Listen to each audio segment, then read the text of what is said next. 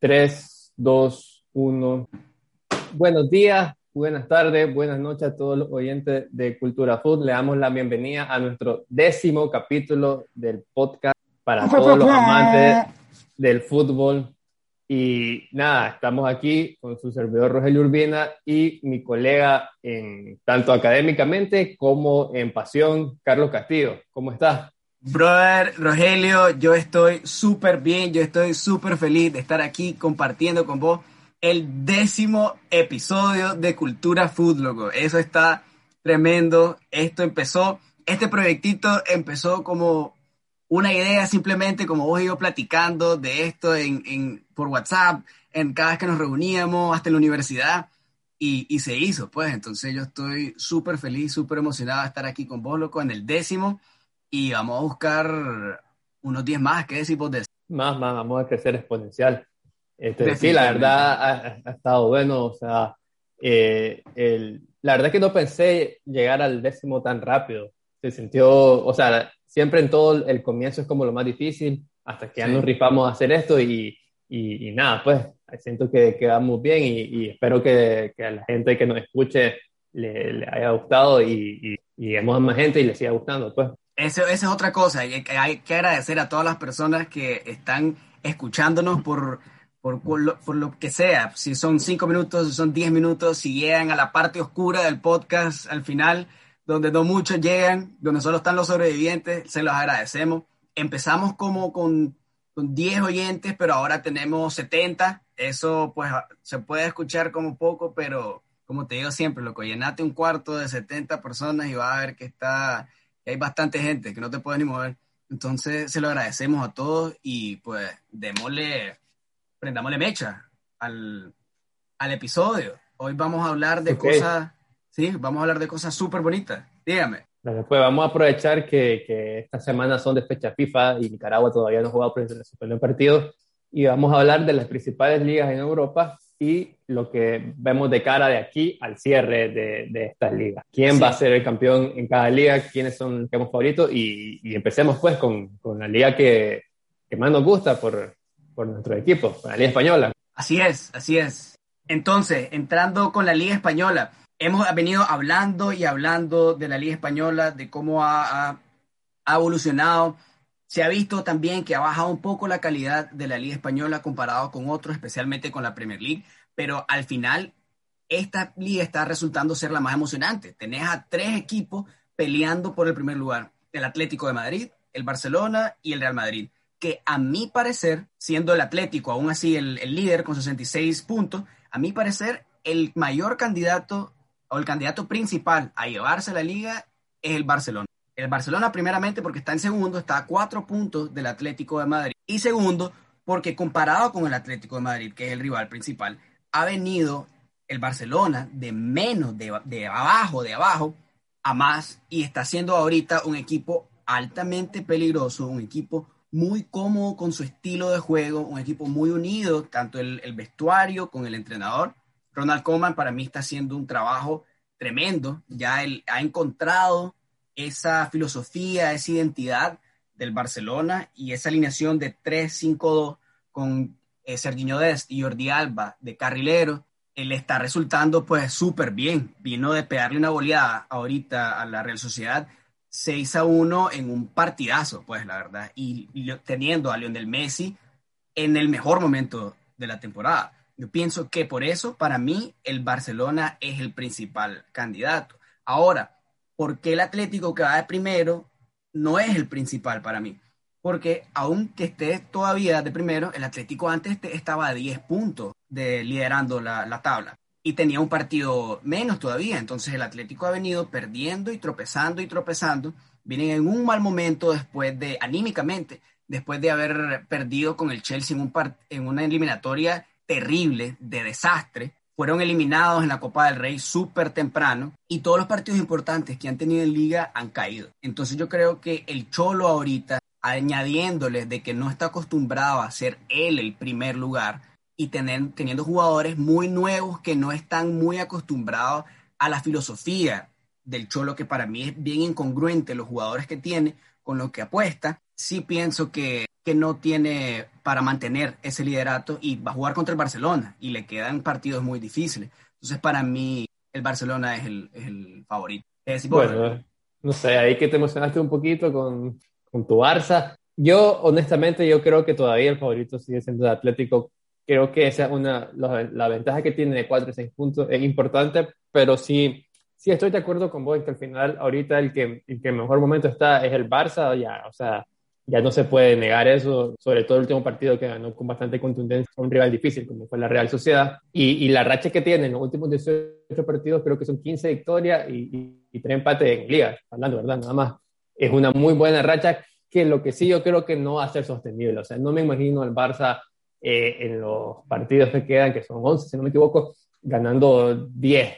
Entonces, eso sería que prácticamente de 28 partidos gane 25, 24, no, no, no creo. Eventualmente no va a mantener esa, esa racha, eso es lo que pienso yo. Pero sobre todo, ahora que vuelva, que, vuelva, que termine la fecha FIFA y se vuelva a la liga, creo que próximas dos fechas va a decantar más o menos eh, lo que va a pasar en la liga. Porque el Atlético tiene dos visitas difíciles en Sevilla, primero al, con el Sevilla, la redundancia, y después contra el Betis. Eh, aunque el primer partido para Madrid y Barça no, no debería ser tan difícil, luego es el clásico. Entonces, si el Atlético logra ganar esos dos partidos, al llegar al clásico, uno de los, de, o Madrid o Barça se va a caer porque pues, alguno va a perder puntos, o los dos. Pero por otro lado, si el Atlético pincha con cualquiera de los dos o con los dos, el momento del clásico incluso podría, ya sea el Madrid o el Barça, ponerse líder. Y ahí sí creo que ya se va a encaminar de, de quién, de si el Atlético logra mantenerse o si hay remontada. Eh, y bueno,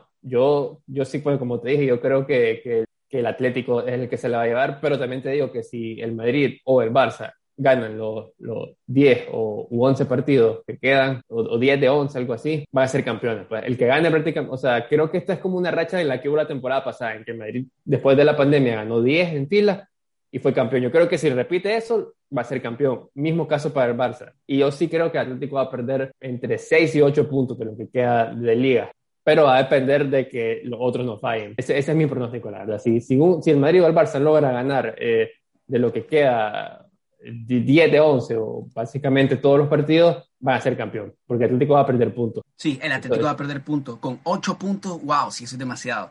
Yo me acuerdo que estuvimos hablando, ni siquiera hemos empezado el podcast, estábamos hablando de lo que estaba haciendo el Atlético de Madrid en la primera vuelta de, de la liga, que el Atlético venía invicto, venía ganando todos los partidos, siendo un equipo súper ofensivo. Y me acuerdo que dijiste que era prácticamente imposible que, que perdieran tantos partidos en la segunda vuelta. Entonces, bueno, estamos viendo que, que, no, pues el Atlético ha podido tropezar y ha podido caerse. Pues. Ahora, siendo súper objetivo, yo sé que dijiste que me emocioné bastante con el Barça, pero pues, ¿qué te puedo decir, Rogelio? Yo soy un, una persona romántica y más con el equipo de, de mi vida, el Barcelona. Pero siendo completamente objetivo, yo pienso que lo más difícil, tanto para el Barcelona y para el Real Madrid, es el clásico. Eso es lo que va a definir. Y siendo otra vez completamente objetivo, yo pienso que el Barcelona, aún así siendo favorito, lleva las de perder en el clásico. El clásico se le ha, se le ha complicado bastante al Barcelona y ha, hasta de los últimos tres ha perdido dos y empatado uno. Entonces eso te dice pues que, que está difícil la cosa para el, para el Barcelona. Ahora, el Madrid sí lleva las de ganar en este clásico, pero se va a enfrentar al Barcelona en un momento súper complicado. Ahora que están en la Champions, que como yo te dije, el que pasara en la Champions tenía su lado bueno, pero tenía su lado amargo también, que se le iba a complicar más la liga. Va a jugar Liverpool en Champions, Barcelona el, el fin de semana y, y después vuelta. en semana Liverpool vuelta. Y ahora sí. Kroos se acaba de lesionar ahorita en la concentración con Alemania. Entonces está, está complicada la cosa y ese yo creo que para el 10 de abril, para el clásico, vamos a saber nosotros si tanto el Barcelona o el Madrid van de, son favoritos para ganar la liga pero no se la lleva el Atlético, si me preguntan. O sea, ¿vos, vos, vos, estás seguro que no se la lleva el Atlético. Seguro, seguro que no se la lleva. Ok, yo, yo tengo mi duda, yo, yo sí creo que el Atlético es todavía es el, el, que, el principal candidato se dijeron, a cosas, se dijeron cosas en el décimo, ahí vamos a ver si se cumplen. Sí, para vamos el, a ver. ¿Será que es para el 20 ¿Para cuándo vamos a ver cómo terminó esto? Bueno, no sé, pero dentro de, de, tres, cuatro podcasts ya vamos a tener el resultado del clásico. Y, y, esa fecha, como te digo, estas dos fechas van a ser importantes de lo que para la liga. Creo que ahí, o sea, estas dos semanas van a ser claves, claves, claves. Pero bueno, ¿qué decir? Nos pasamos a la Premier. Sí, bueno, bien, vamos a la, a la que ahora es sin duda la mejor liga, liga del mundo. Wow, son palabras, palabras recias de tu parte, Rogelio, que vos siempre has sido defensor de la Liga Española. Sí, yo siempre decía que, que aunque la Premier siempre fue más organizada que la Liga Española, al final dominaba Madrid, Barça, Atlético, después en Europa League el Bilbao de pronto eliminaba el Man la ganaba el, el Sevilla, la ganaba el Atlético. Entonces, mientras no, no demuestren en lo único que es objetivo, eh, que es ver los resultados en competiciones europeas, no, no se podría decir que, que son mejores. Pero ya hace unos tres años a la fecha ya lo han estado demostrando en el campo también. la final de Champions y la final de, de Europa League, que fue eh, Liverpool-Tottenham y Chelsea-Arsenal. Creo que eso nos dijo todo, pues, el, punto de partida de, de, lo que era la Premier League antes y lo que es ahorita. Ahora, sí, y a día, de, a día de hoy, perdón, este, eh, también, a ver, los favoritos, claro, de Champions es Bayern y City, hay un inglés, y los favoritos en Europa League también son los ingleses. Entonces, ahí está la, la, tendencia está marcada pues, de, de, de, lo que ha pasado. Tienes toda la razón, tienes toda la razón. Ahora, en cuanto al campeón de la Premier, yo, ahí no hay discusión, ahí no hay, ahí no hay que objetivo, que no sé qué, no, es el City el que se la va a llevar. Creo que lo, emocionante...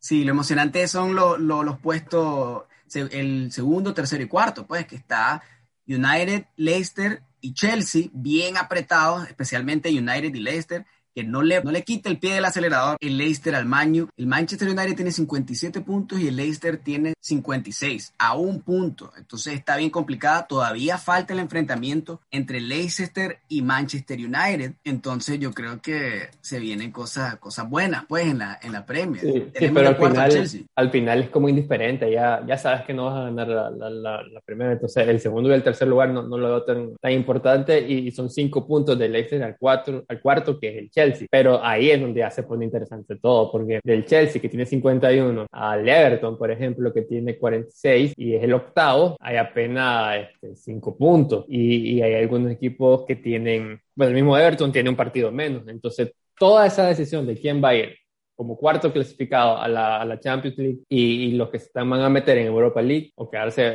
fuera de competiciones europeas, va a estar súper emocionante. Yo creo que, que, se va a decidir hasta, hasta la última jornada y, y, viendo así un partido como va el otro, yo creo que, que, para los amantes del fútbol y que no son fanáticos de ninguno de estos equipos, se va a disfrutar. Pues. Y, y, sí, pues eso es porque ya todos sabemos que el City lo va a ganar, va a ganar bien y tranquilamente en la Premier. Y cuidado, pues que va a repetir el, ya está en la final de la Copa de la Liga, y está en semis de la FA Cup. Es bien posible que, que, repita el Trevor inglés y vamos a ver si ahora sí haga algo en, en Champions. Se lleva todo, se lleva todo. Se lleva Champions, se lleva el Trevor de Inglaterra y vamos a ver pues el, el, el, al fin a Guardiola haciendo lo que se le exigió después cuando salió del, del, Barcelona. Yo creo que se la lleva la Champions. Vas a ver. Bueno, como, favorito. Siguen diciendo palabras fuertes. Yo todavía no creo que se la lleve. loco, es la emoción del décimo. Ahora, ¿sabes qué es lo que me gusta? Eh, me gusta el Leicester, loco. Me gusta cómo se llevaron la Premier, una, fue una, un bombazo, una sorpresa, pero los más no se apagaron de eso. Están en tercero. Ahorita, la temporada pasada quedaron en cuarto los más y este tuvieron un tropezón en la temporada 2017-2018 que quedaron en noveno pero los más le han agarrado bastante ritmo a Inglaterra, no tanto en Europa, pero sí en, en, en, la liga doméstica, pues entonces a mí me gusta bastante lo de Leicester. Creo que deberíamos hacer un podcast solo del, de la liga que se llevaron, ya sabes. Sí, al final fue una liga, o sea, fue la sorpresa más grande que yo recuerdo a nivel de, de, de ligas, o sea, un equipo totalmente random que no sé, la Premier. De película. Y, y, y lo importante es que lograron o sea, no, no se cayeron como han pasado, no sé, yo me acuerdo en la Liga Española en el 2002-2003, que se peleó el Madrid con, con, la Real Sociedad y a los tres años pues ya la Real ya no, ya no, ya no peleaba por ahí, incluso después terminó descendiendo. En cambio el Leicester campeón en el 2016, ya llevan sus cinco años y están peleando siempre posiciones europeas, o sea, pasaron de ser un equipo de segunda división, subir, este, competir y ganar la, la Premier, dos años creo, a quedarse pues ahí a competir siempre en, la, en, los puestos europeos, algo que por ejemplo el Arsenal que siempre lo, lo, lo había hecho ya no lo está haciendo, o sea, eh, es un pues un gran logro. Definitivamente lo y, pero bueno, eso es lo que tenemos en la Premier. Súper emocionante. Creo que esa es la más, más bonita para, para ver lo que, lo que resta, pues.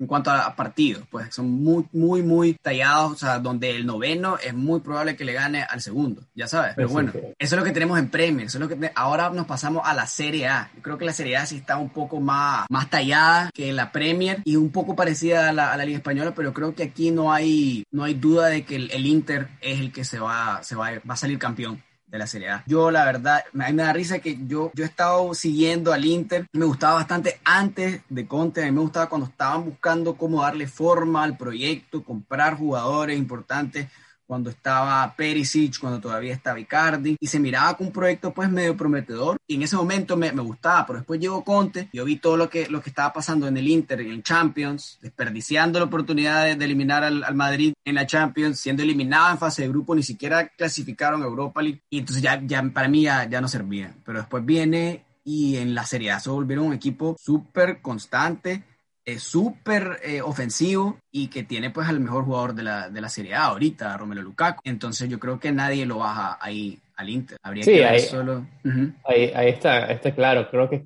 es, eh, la Serie A y la Premier están más o menos en un mismo escenario, que, que, no va a pasar, o sea, ya se sabe quién va a ser el campeón. Eh, aquí todavía no es una ventaja tan, tan brutal como la, la, del, la del City, pero al final son seis, eh, seis puntos con un partido menos, lo que le saca el Inter al, al Milán. Y, y, al igual que en la Premier, aquí lo bonito va a ser este, el, el desenlace de, de, los puestos europeos, porque hay un partido pendiente de la Juve contra el Napoli, aquel que no se jugó por, por COVID, sí. lo, lo, habían dado a la Juve y después dijeron que no bueno, está ese partido pendiente y si se le da al Napoli por ganarle a la Juve, que en San Paolo y la Juve, por ejemplo, acaba de perder contra, contra quién fue la última Benevento, Benevento, Benevento cerca de la zona del descenso, tampoco sería algo raro que perdiera contra el Napoli. El Napoli se podría poner tercero con 56, quedaría una diferencia, o sea, el, el tercero con 56, la Juve 55, Atalanta Uf. 55. O sea, sería, estarían súper pegados por, el, por el, el, del tercero al quinto. Y la Roma que tampoco está tan largo. Y, y, y bueno, o sea, a eso sí dejaría lindísimo el cierre de puesto europeo y, y la posibilidad también de,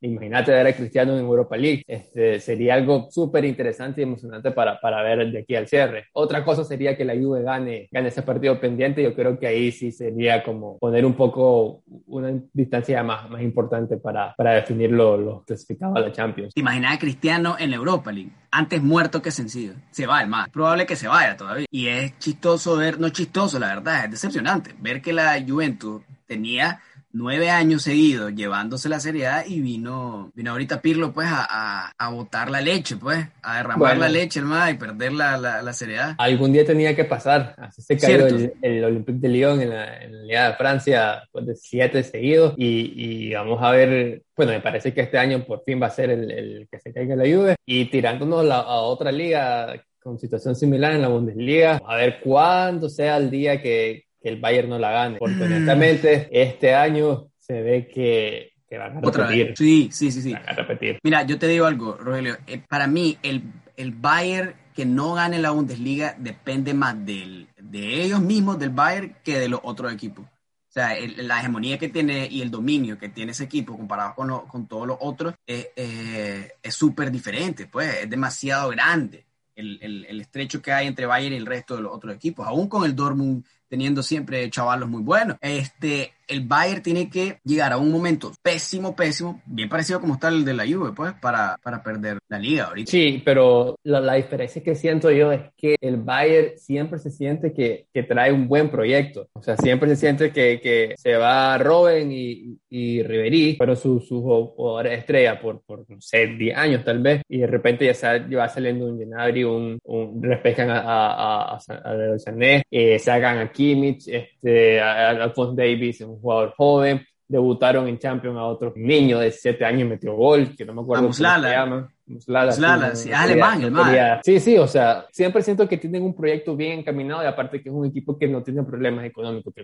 que, toda su estructura está bien hecha, bien planificada y se siente que hay una diferencia abismal entre todo, todos los demás equipos, ya sea por historia, por, por dinero. Entonces, ese sí se ve, no sé, pues no sé qué va a pasar, cuándo se lo van a, a quitar esa hegemonía está solo a cuatro puntos de, de distancia del de Leipzig, pero, pero la sensación es que, que, que van a ganar sin, sin, sufrir mucho. Una, sensa una, sensación que se puede dar es de que el Dortmund no clasifique a Champions League. El Dortmund está en quinto ahorita con puestos de Europa League. está a cuatro puntos del Eintracht Frankfurt. Entonces es probable que, que no clasifique a Champions, pero ahora depende del Dortmund, como te había dicho, porque el próximo partido, ahorita, después del parón de selecciones, es Dortmund-Frankfurt. Entonces ahí vamos a ver de qué están hechos esos chavalos. Sería, va a estar, va a ser partidazo, la verdad. Cuidado con Haaland, sale con un hat-trick o algo así. Y, y ahí es importante también este, que no quedar en Champions, creo que va a desencadenar, sea más interesante el mercado de fichajes, porque qué va a pasar con, con Jadon Sancho y Haaland cuando le, den cuenta que no van a poder jugar Europa League y, y que el el Dortmund, que ya de por sí cerró con bastantes pérdidas, se pierda el, ingreso que, que,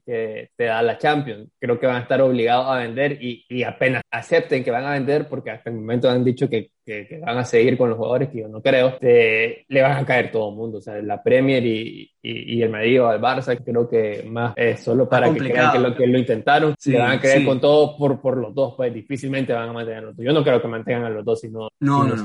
Yo ni pienso en eso. Yo ni pienso en que Haaland llegue al Barcelona, la verdad. Lo miro, pues imposible. Te digo, pero, pero, ahí van a caerle todos. Cuando no clasifique Champions, va a tocarle la puerta el City, ah, el Liverpool, el, el, el, Yo te digo, van a buscar a ver yo te Sancho, digo el ajá, el, Bayern también. Yo creo que, que, que Jadon Sancho, como es inglés, le puede interesar más irse a la, a la Premier. Sí. Y como está que yo creo que todavía no van a ir por Haaland. Así que yo, yo sí creo que, que se va a ir a, a vestir de blanco. esa es tu, ese, mira, bueno, damos para no, para salir, no tardarse mucho en eso porque sería un buen, un buen tema, un tema aparte, un podcast aparte. Pero Haaland se va al Bayern a jugar de extremo y es probable que Cristiano vuelva al Madrid. No, eso no va a pasar. Ya, ya te desviaste, ya hay que mantener aquí seriedad. mantengamos, mantengamos. Y, Bundesliga. ajá, eso te iba a decir. ¿Cuál es la que falta de las cinco grandes ligas? La Ligue 1.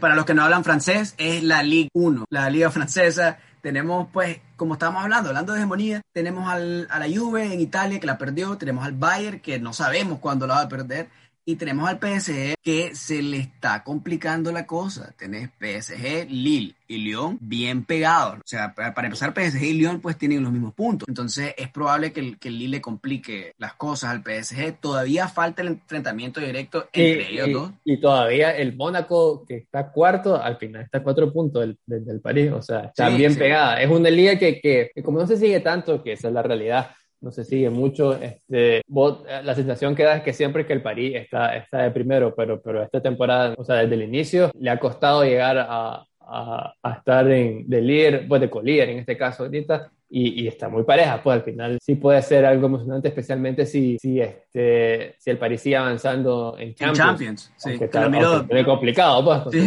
pero, imposible. vamos a ver, eh, también ya, en teoría, ya regresa Neymar, ya está entrenando, entonces eso puede ser un factor clave. En tú, Neymar, Neymar Jr. Pero bueno, es una sorpresa en Francia, pues, lo que le pare la Champions. Fíjate pero que creemos? Mira, se la lleva el, el, el PSG, le, va le puede afectar bastante lo de la derrota contra el Bayern, porque sí te digo, va a perder y lo puede afectar anímicamente, pero el, fondo de armario que tiene el PSG comparado con todos los otros equipos y la experiencia que tienen, que sí te digo, a mí me ha sorprendido el, el, avance que tiene el PSG en la Champions, estando, llegando a la final la temporada pasada y ahorita el ahorita PSG Bayern está mucho más reñido de lo que estuvo hace unos cuatro años, aún cuando estaba Ibrahimovic. Pues. Entonces sí, a mí, a mí, la verdad, el proyecto que tardó bastante y no tengo ni idea cuántos miles de millones se han invertido en fichajes, ya yo creo que está en el, en el punto donde ellos querían estar. Por supuesto, ellos quieren llevarse la, la Champions, pues, pero sí están, están, muy, están mucho más competitivos. Entonces no hay nadie que lo, que lo vote, Se la lleva el PSG. Dijo, claro que sí. entonces, en conclusión, en España, vos decís que se la lleva el Barça y lo seguro es que no se la lleva el Atlético. Segurísimo, se la lleva el Barça, se la lleva el Barça. Yo creo que, que desafortunadamente se la lleva el Atlético, pero todavía tengo fe en que se la lleve el Madrid y remontemos. en la Premier, pues creo que todo el mundo sabe que la va a ganar el City, en Italia la va a ganar el Inter, en Alemania la va a ganar el Bayern y aunque parezca otra liga interesante en la francesa, estamos no lo de acuerdo los dos, es que, que el, el, París se va a poner en serio, va a decir, bueno, pues ya, ya, va, a pasar del modo de cuando estás jugando FIFA relajado y te meten varios y te inclinas un poquito y decís, ahora sí. Eso va a en serio. Y, va, y, y, ahí va a ganar. Sí. Le, va, le, va, a definir el MAE con R1, R1, R1 cuadro. R1 círculo para los que jugamos del método clásico. Ah, no, es alternativo, loco, la verdad. Pero bueno, ese, ese sería otro, otro tema, interesante. Ah, huevo. Pero eso es lo que tenemos en las ligas, loco, súper emocionante. El, el, todo lo que está el fútbol ahorita especialmente en el momento de COVID, ya sabes, cuando ya los, los partidos de visitante no cuentan tanto, cuando no hay afición, por lo que complica más las cosas para ciertos equipos, para ciertos jugadores y la situación financiera de todos los equipos definitivamente es un, es un cambio en cuanto a la toma de decisiones para fichar jugadores, para retener jugadores. Entonces es un momento súper bonito para hablar de fútbol, el, el, el, que elegimos. Sí, sí, creo que, creo que en esa parte de la parte financiera es la primera vez que, que la, el aficionado promedio está como investigando más uh, sobre este tema. Este, yo, yo ya había empezado hace como tres años a, a, interesarme un poquito más de cómo funcionaba esto, pero, pero sí, pues este, el boom de, de, de que todos están, están mal este, me ha ayudado a entender mejor y, es un tema bastante interesante, pues, especialmente para los que saben de, finanzas y les gusta el fútbol. Definitivamente. Pero bueno, yo sé fútbol, pero no sé nada de finanzas. Vos me explicás ahí siempre, sí. Pero bueno, hablando de cosas interesantes, ¿qué vas a decir, Rogelio? Nada, pues te iba a decir que la segunda parte del podcast íbamos a, a comentar nuestras opiniones sobre la miniserie, no sé si llamarle serie, documental, este reportaje. un documental, es como un mini documental. Que hizo ESPN sobre, sobre los Galactic. Ya nos lanzamos los, los tres episodios y, y, bueno, aquí de ahora en adelante vamos a, vamos a a decir nuestras opiniones. Nuestras opiniones, nuestras opiniones. Mira. Empezamos, dale. Ah, ok, ok, mira, yo te iba a decir, como hay dos cosas, pues, una como documental en sí, porque yo te había dicho que yo estaba emocionado de ver esto de, del documental de los galácticos, aunque yo soy barcelonista, pues, por, por varias cosas. La principal es porque yo acabo de ver el, el documental de The Last Dance, que es de los Bulls, de los 90 y es un documental de deportes que eh, fue increíble, loco. A mí me encantó. Yo eso me lo tiré. A mí que me da totalmente igual el básquet, este, me lo lancé y me gustó. Tremendo. Que en tu vida había visto básquet, también lo miró conmigo y le gustó también. Entonces, creo que este fue uno de los mejores que, que, que yo he visto. Sí, y eso como que prendió mecha pues al resto de los equipos y especialmente en el fútbol, en el momento en el que está, que buscara cómo comercializar ese, ese tipo pues de cosas, ya sabes. Y yo creo que eh, así como documental en sí, primero yo, yo me esperaba más capítulos, tres, tres episodios para contar básicamente cuatro o cinco años de historia del club pues prácticamente más famoso del, del mundo, del Real Madrid, ya sabes. Entonces en eso no, no, me, más, bueno, no sé la verdad, ahí no voy a ocupar esa palabra, pero más, más farándula, el más farándula, el más farándula. El equipo más farándula del mundo, el Madrid, este, lo hicieron muy rápido, fue muy apresurado. Entonces para la, la gente que no sabe, pues yo te digo esto pues porque ya estamos viejos, Rogelio, la verdad. Estamos cerca de cumplir los 30 años, entonces para nosotros esto es tomamos en cuenta que pensamos pues que todo el mundo ya sabe, pero, pero este documental de los Galácticos, el nombre viene de Galácticos porque es un equipo que armó Florentino Pérez, que es el presidente de ahorita del, del Real Madrid, que dejó de hacerlo por bastante tiempo porque pues la, la, primera presidencia que agarró Florentino Pérez fue en el 2000. Entonces cuando agarra la, la presidencia Florentino Pérez, que era básicamente un, un desconocido del, del fútbol, era un, era un hombre de negocios que tenía una, empresaria, una empresa de construcción multimillonaria que se metió en el fútbol y agarró al equipo del Real Madrid y lo empezó a, a llenar de estrellas o con contrataciones gigantes, pues como la contratación de Luis Figo, que fue súper polémica llegando del Barcelona hacia el Real Madrid, que desencadenó un montón de, de, pues por así decirlo, aumentó la traidad entre el Barça y el Madrid. Sí, hay, hay, que tener en cuenta para los que no saben que en ese momento Figo era el mejor jugador del mundo, o por lo menos estaba él en la pelea con, con cualquiera, pues, porque en ese momento era un poco eh, más variado quién era el mejor, pues, pero en ese momento Figo era el mejor jugador del mundo, de hecho ganó el balón de oro ese año, entonces eso es como que a día de hoy el Barça le hubiese quitado a Cristiano en su momento a, a, al Madrid. No quiero decir el Madrid a Messi porque Messi es canterano, entonces todo eso sí hubiese sido peor todavía, pero sí. ese sería como el equivalente de que el Barça en su mejor momento van, viene y le quita a, a Cristiano al Madrid y, y, y, Florentino llegó, dijo que lo iba a hacer, creo que Figo ha, ha, declarado que él pensaba que no iba a pasar, pero este, un momento le dijo como que se enojó un poco con, con, con Gaspar, que era el presidente del Barça y le dijo a Florentino, ok, pues pagar la cláusula, pero él creo que nunca pensó que eso iba a ser en serio. Y de pronto Florentino dijo, venga, 60 millones, que era un montón de dinero. Eso era lo que te iba a decir. Eso era una de las cosas también por las que era conocido Florentino Pérez y el, el Real Madrid de los Galácticos, que era un equipo que no le que no le importaba desembolsarse cantidades gigantes de dinero, que en ese momento 60 millones, pues todavía para mí es una cantidad absurda de dinero para comprar a un jugador, para contratar a un jugador, ya sabes pero en ese momento no habían esas contrataciones de 200 millones de, de Neymar, de 150 de, de, Coutinho, de 100 pues de, de Hazard al Madrid. Entonces, esos, ese desembolso de 60 millones que en realidad fue lo que usó este Florentino para ganar la presidencia. Él llega a ganar porque el presidente anterior en realidad no estaba haciendo un mal trabajo. Habían ganado dos Champions en los últimos tres años, pues. Si no me equivoco, ganaron la del 99. Este, la del 98. Contra el, Valencia. 98. Contra el Valencia. La del 98 contra la Juve y la del 2000 contra el Valencia. Exacto. Y ahí fueron las elecciones. Venían bien. Entonces, después de esa Champions, van a las elecciones y el presidente pierde contra, contra Florentino, que llegó con la premisa, pues, o con la, la, la campaña de que él iba a traer a Figo y lo trajo el MAD. Entonces, lo trae a Figo, que en ese momento, como decís vos, era el mejor jugador del mundo. En la temporada siguiente trae a Zidane, que otro gigante, otro mejor jugador del mundo, ya sabes, otro balón de oro. Y en la temporada siguiente compra a Ronaldo. Entonces, este que viene de, meter los ocho goles en el Mundial del 2002, ganar el balón de oro también. Con el cada, cada, año venía este, comprando al, no sé, esto es como que alguien este, en esta fecha eh, compre a, a, Mbappé un año, a Haaland el otro, y, y, no sé, quién más que De Bruyne el siguiente, sí, exacto. Y así pues, fue algo espectacular, este, fuera, o sea, mediáticamente fue un boom y, y, eso es lo que miraba Florentino, pues, de que él creía que, que este, había un potencial en, en, en el mercado de, de, de, explotar lo que el fútbol que no se estaba haciendo de la mejor manera. Exacto, exacto. Y eso fue lo que, lo que hizo Florentino, que pues como todo hombre de negocio, agarró un deporte que era, y un equipo, pues, que era bien tradicional, que donde estaba Fernando Hierro, que toda su, su, su vida jugó ahí, Raúl, que es el, el ángel de, de, Madrid, ya sabes, una figura igual viene de la casa, y Casillas, todos estos jugadores que era bien tradicional, y lo comercializó, pues. Entonces, y se enfocó bastante en lo que es la imagen de los jugadores, en lo que es sacarle reales a, a, a los jugadores, pues, y comprarlos más por motivos de mercadeo que deportivo, pues, que lo que pasa con la cuarta contratación estrella de los Galácticos, que es David Beckham, pues, que lo compran, este, lo van a buscar al, al Manchester United, que pues Florentino, por, por, porque sabía el valor, reconocía pues el valor mediático que tenía David Beckham, pensaba que iba a salir caro, pero en realidad salió, pues, de, de todos los Galácticos fue el más barato, pues. O sea, tener jugadores que costaron, pues, Figos costó 60, Zidane costó 77, que fue el más caro, en ese momento fue la contratación más cara de la historia del Madrid.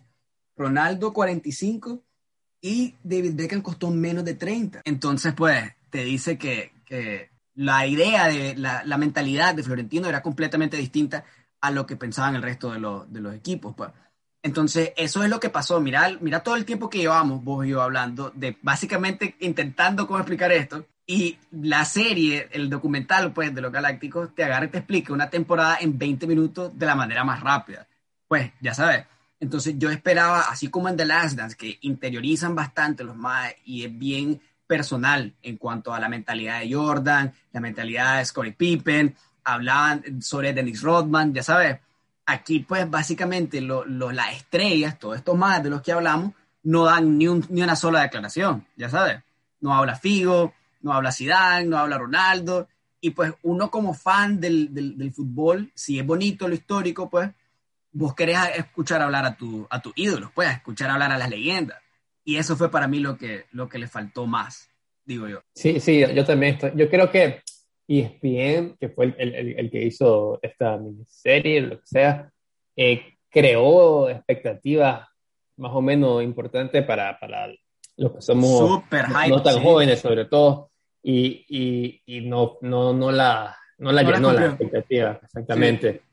Y, pero bueno, pero al final sí, sí logra ver este, eh, lo que fue los Galácticos, de, la mentalidad de Florentino de, de, de llevar al Madrid en un punto económico más alto, porque el Madrid, a, a lo que el presidente anterior, eh, pese a ganar eh, dos Champions después de tanto tiempo también, eh, tuvo que vender a Seedorf para poder pagar este, la plantilla de ese año. Este, entonces estaban ahí no tan bien, por eso es que gana Florentino, porque viene con esa propuesta y, y fue lo que le gustó a los socios. Pero así se va viendo en el transcurso como, a ver, tiene que haber un balance entre lo económico y lo deportivo, y como dijo Valdano en el documental, el límite se pasó cuando se trajo a Beckham, que, esta discusión la hemos tenido ba- bastante vos y yo, porque ya veo para mí Beckham, yo siento una especie de traidad, porque yo mi recuerdo de Beckham es llegar y dejar de ganar títulos al Madrid. y, llegar y, no saber dónde ponerlo porque en la banda derecha estaba Figo y, lo intentan de poner como de contención con, con Guti, se vuelan a Maquelele, que era el sostén del equipo en, ese año. Eh, Valdano dice que le trató de explicar a Florentino que no, no, no Maquelele es importante. Y, los mismos jugadores, y se va del bosque. Y, y Florentino estaba convencido de que, de que eh, el éxito deportivo también iba a llegar, pero al final creo que aprendió que, que comprar buenos jugadores no te garantiza al 100% tener un buen equipo, un equipo balanceado.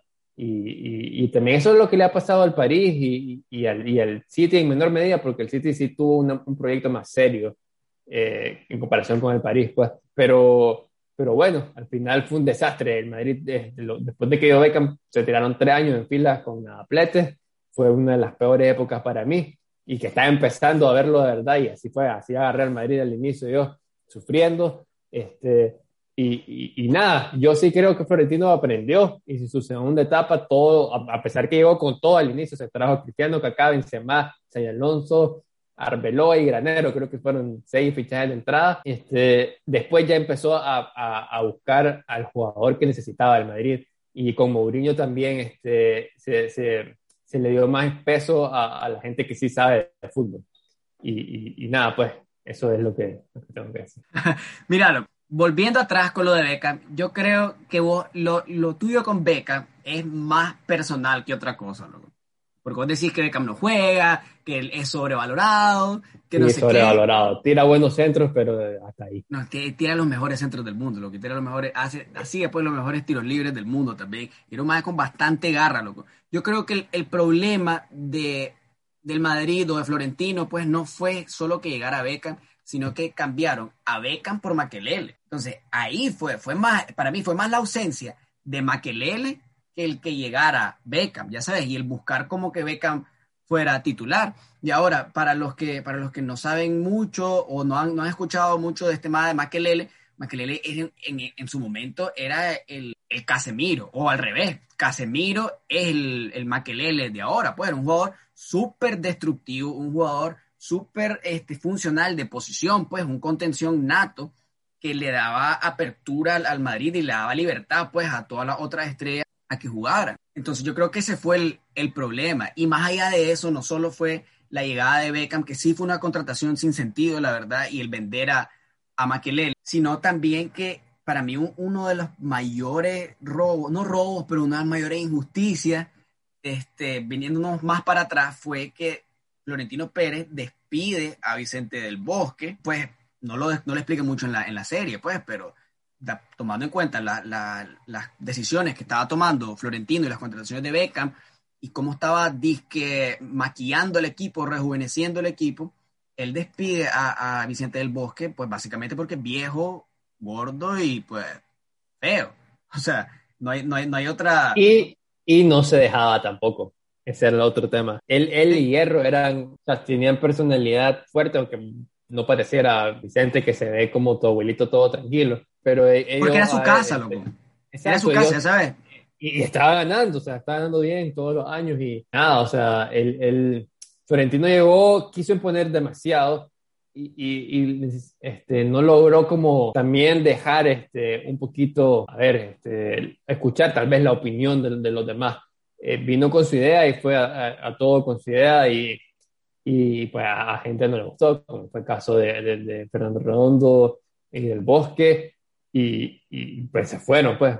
No fue despido exactamente, creo que no lo renovó, y, y pero pues al final los se fue básicamente del equipo. Y, sí, se fue Hierro y, se fue del Bosque, lo mismo, la misma temporada. Sí, la misma temporada, y después, un año después, este, Maquelele, donde según lo que dijo Maquelele, es que le habían prometido renovar, y después llegó Beckham y, y le dijeron que no, que no había dinero para renovar, lo tuvieron que vender. Y les compensó, o sea, también el otro problema fue que el Madrid tenía un montón de estrellas, pero en el banco no tenía, solo era Solari, de los que ya tenían experiencia y, rendían. Entonces era un equipo descompensado que tenían que jugar los mismos toda la temporada y por eso al final de la temporada fue un desastre. Sí, y ¿sabes qué? ¿Sabes cuál sí? Yo creo que del documental en sí, ¿cuál fue mi, mi parte favorita? Fue cuando está, porque de los jugadores los que más hablan son Maquelele, son este, Roberto Carlos, Solari, habla Michel Salgado, habla un poco hierro bastante, eh, perdón, un poco hierro, también habla, bastante